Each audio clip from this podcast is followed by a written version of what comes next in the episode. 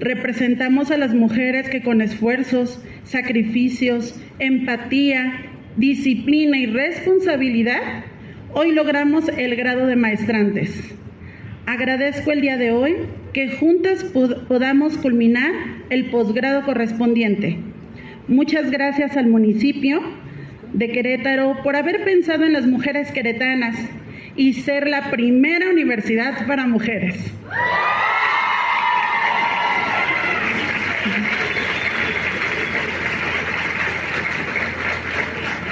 Gracias a cada una de nuestras familias por ser nuestro motivo, apoyo y mayor acompañamiento, pero sobre todo agradecernos a nosotras mismas por demostrarnos que sí podemos y vamos por más, por Querétaro, por la ciudad que queremos. Felicidades y muchas gracias.